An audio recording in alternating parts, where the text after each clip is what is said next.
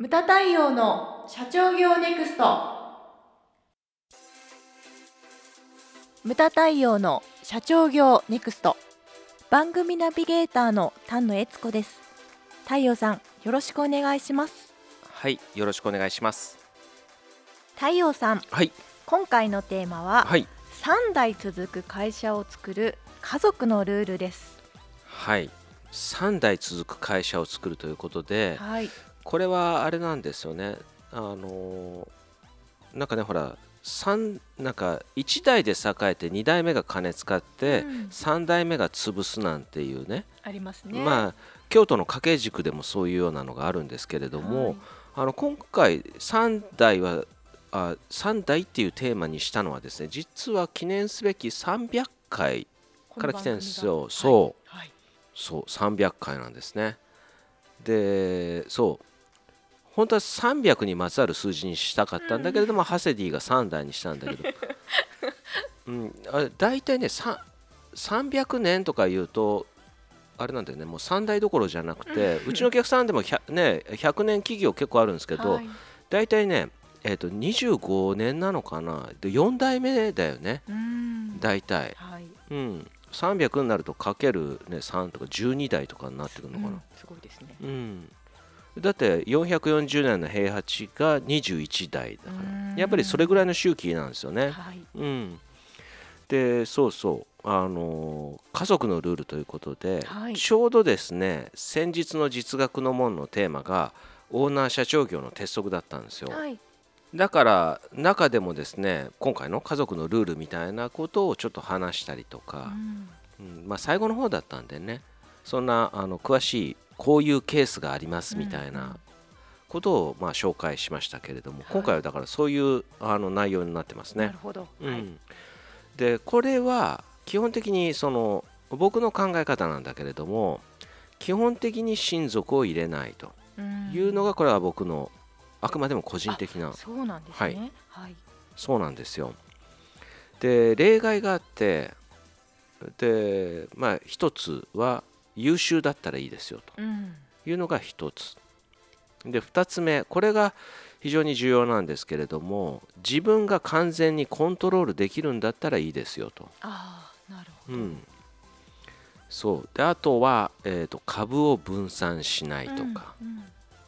ですね、で昔僕なんかが入居した時に、えー、と会長のムタ学が言ってたのが子供の数だけ会社を作りなさいというふうに言ってたんですね。で90年代はそれを聞いててあのまあそれはあくまでも理想ででも難しいよなっていうふうに思ってたんですけれども、M&A とかが活況を呈してやはりその中小企業の6割が後継者不在っていうのを考えると同業をね買ったりとか、だから子どもの数だけ会社を作るっていうのもそのうん無理ではなくなってきたのかなというふうに感じます。実際にうちのお客さんでもそういうことをやってる会社が結構あるんですよね。ううん。ん。まあ、無門塾の卒業生でもあの何のために来たんですかみたいな話をしてたらやはりその会社の中に息子が2人いてと。で同業他社を買ったんで自分の何本丸を長男に継がせて、うん。買った会社を次男に継がせたいと。あでだからそれの筋道を立てるために計画書を作りに来たんですってー言って、うん。だからゆくゆくはなんか本丸を長男の会社を営業の会社うん。で次男の会社を、えー製造の会社にっていううん。住み分けまでしてだから喧嘩しないようにすると。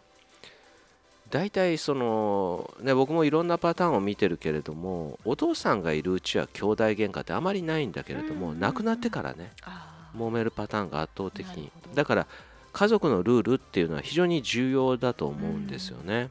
うん。でおたふくソースさん。この間ね全国経営者セミナーに出ていただいて、はい、うちのお客さんなんですよね。そうですね。はい。はい。でうちの商品とかも買われてて。う、んありがたい。うん、で、えー、と講演の中で触れてたのがそのおたふくソースさんの中の家族検証というやつですね。はいについて触れられてて非常に、まあ、僕も聞いててあいいなと。で名刺交換もものすごかったんですよね。でね。家族そう家族検証をだから欲しいっていう方が非常に多くて、うん。でそれで、えー、とつい先日ですけれどもうちのねあの1日セミナーでお話をいただいてと。はい。なんかあれですねそれそれもセミナーの話を収録もしてなんか商品として出るあそうですね、音声商品品として出るみたいですけれども、はい、間もなく出るらしいですね。はい、だ気になる方はねそっち聞いていただくのもいいと思うんですけれどもちょっと僕が抜き出してきたものをあのここでちょっと紹介をしたいんですけれどもどんなものがあるのか。う、ん。でちょっとそもそも僕さっき基本的に親族を入れないっていうふうに言ったんですけどもこれあの無駄対応のルールなんだけれども、おたふくソースさんはそもそもですね8家族もいいらっしゃると。たくさん。たくさんいるらしいですね。だからそれがだルールないとだから本当にやってけねえっていうふうになったんでしょうね。そうですね。そう。で家族検証を作ったって言ってましたけれども一つ目がですね株は8家族で均等に配分。はい。そう僕はさっき集約しなさいと、うんそうですね。はい、言ったんですけれども、あのおたふくさんは8家族で均等に配分と、うんだからあれなんですよね。この8家族集まってなんか決め事とかも全部ねうん。株主総会みたいなね。ね。ちゃんと株主総会はどこでもやってることだけれども、うん。8家族で均等だから大変だと思う、うん思いますけどね。はい。これが1つ目ですね。で2つ目が1つの家はい。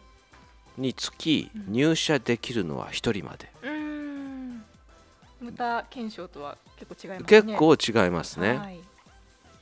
で次が65歳で、えー現役引退。うん。その後は顧問相談役に就任と。はい。で次が取締役の半数以上を、えー同族以外とする、うんえー、と次が決め事は全員が納得するまで議論。うんで最後がですね、え5年に一度検証の中身を改定するとはい。いうことですね、うんそう5年に一度なんですね、まあ、オリンピックよりも長いということですけれども、まあまあ、あのー実はこれだけじゃないんですよ。もっともっとたくさんあるんですけれども代表的なものをちょっと抜き出してきたんですけれどもね、はい。うん。まあ、皆さんの会社これを聞かれている会社の方はそういったルールっていうのがあるのかなと、うんうんちなみに話をもう一回戻して対応ルールでいくと、はい。さっき、えーね、兄弟のことも言いましたけれども、あと相談を受けてたのは例えばその息子が能力がない場合とかうん。ね、どうすんのと。うん。いう場合はこれは例えばほらバント優秀なバントをつけるとか、うんうんあとはだから所有と経営の分離するとか、うんはい。だあのオーナー家が株を持ってて、えー、と経営は別の方に生え抜きの優秀な方にやってもらったりとか、プロ経営者に任せたりとかですね。でねい一族が全部が全部優秀とは限らないですからね、ううん。であと奥さんはい。ですよね、うん奥さんというのも結構あります。あの京都の老舗の家訓だとはい。あの3つのうちの1つに入るんですよ。嫁っていうのが。地味であれっていう。うんうん。浪費家はダメよっていう。なるほど。あとちなみに何があるかっていうと,、えーと早起き。で最後が先祖と社員を大切にしなさいとうんいうことですね。だこれは僕もセミナーの中で言ってるけれどもその先祖とか、まあ、先代それからお、えー、と社員を大切にしない人がお客様を大切にできるわけがないと。うん。だからそうお客様第一主義ってねまあ大体どこの会社もこの計画書の中に書かれてるけれど本当にそれできてんのとかね。うん。うんあとこう結構具体的な話だといや息子がいないと。はい。娘に継がせたいと。うん、うんありますよね。ね、最近女性経営者も増えたよね。はい。僕入った時あれだよ。えじゃあ全国経営者セミナーなんてうん。女性5人ぐらいだったんだよ参加者。そうなんですね。片手で数えられるぐらいだったんですよ。う、うんん、それ考えると今会場の中見てもものすごいね。12割は女性じゃないかな。そうですねお見受けしますね。うん、すごい増えましたようね。ん。でだから娘が継ぐ場合ですね、はい。で実際に受けた相談であったのがあの旦那はどうするかとかうん。娘の旦那、うん。実際に受けたのがいや娘を社長にしたいんです。でその旦那を役職どうすればいいですかって聞かれたことがあって、うんはい。それは会社の中入れないでくださいっていうふうに言いましたけど。うんそう無駄対応的統計で言うとあれなんですよ10組いたら8組は離婚してるんですよ。おそうなんですか。うん、うんそれはだからその、ね、お父さんから相談を受けたんだけれども、いや娘を入れたいとあ社長にしたいとはい。でその時に娘の旦那は、まあ、ポジションどうしたらいいですかってうん言われてこれ佐藤はじめ先生も同じような質問を全国経営者セミナーでされててはい。ははじめ先生も言われてましたね。いや入れないでくださいってう言って。ん。入れる必要があるんですかって言って言ってましたけれどもそう。僕はほらいろんな事例を見てきて今言ったように10組いたら8組離婚されてるんですよね。だから自分の立場で考えた時にそのこうた例えば、まあ、ちょちょっと話変わるけれども相談の中で奥さんを会社から出したいっていう人結構いるんですよ。あそうなんですね。そうなんか代々経理はあの嫁がやらなきゃダメだっていう会社結構あって。で先代から先代もそうでしたしお前もそうしろって言われましたって言って奥さん一生懸命経理勉強してでうん。会社の中入ってで奥さんもあまりその数字とか得意ではないのでやりたくないみたいなんですけども、うん。まあ、先代から言われてみたいな会社が結構あるんですよ。うん。でそう考えた時にね、いや奥さん社内にいるどころではなくてうん。奥さんが社長なわけですよね。うん。で自分部下なわけですよ。はい。でこれね聞いてる人もこう自分事として聞いていただきたいのがこう耐えられるかっていうね。うんで家帰ってみたいな。で思っそう自分事として考えたらまあ夫婦2人だったら全然 OK かなと。はい。で子供生まれましたと小さい頃も OK かなとうん。思ったんだけれども例えばねその子供が娘だとするじゃないですか。はい。こう大きくなってきて高校になってねうん。高校生になりましたと。ちょっとパパ喧嘩しましたとうん。娘と。うん。その時にね娘がほら高校ぐらいになると一丁前になるわけじゃないですか。歯向かってきたりするわけじゃないですか、でその時にね「何パパ」と。うん「ママの部下のくせに偉そうにしないで」とか言われたら これバカショックだと思うんですよねそうですね。ついてきますね。娘だからそういろんな問題がこうひしめき合ってると思うんですよだからうん8組の方がね離婚されてるというのははい。だからそのまあでも実際問題2割の人は大丈夫なわけだから、うん大丈夫なうちは2割だから大丈夫というのもありだけれども、あくまで個人的なね話として聞いていただきたいんですけれども、はい。だからいろんなシチュエーションあるんですよ。オーナー系というのはね、でおたふくさんなんてそれが8家族なんだからこれは本当に検証ないとやっていけねえっていう。思ったんでしょうね。はい。うん、これだからそのかねこれだから親族とかで結構入ってますっていうのもあのダメではないんですよね。うん。現にそのおたふくさんは大変だけれどもこれがあるからうまくやられてると。う。んだからそういった方はぜひともねその家族のルールうん自分の会社にあるのかないのかはい。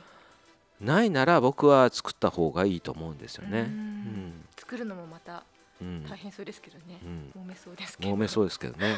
でさっきのね兄弟とか息子が能力ないとか言ったけれども結構ニコニコしながらみんな聞いてたんだけどこの間 いやちょっと人事じゃなくてさみたいな自分とこどうなのよみたいなね家族だから言えることと家族だから言えないことありますしね。そう。で家族って何が厄介かっていうとね、うん。あのなんだろうな。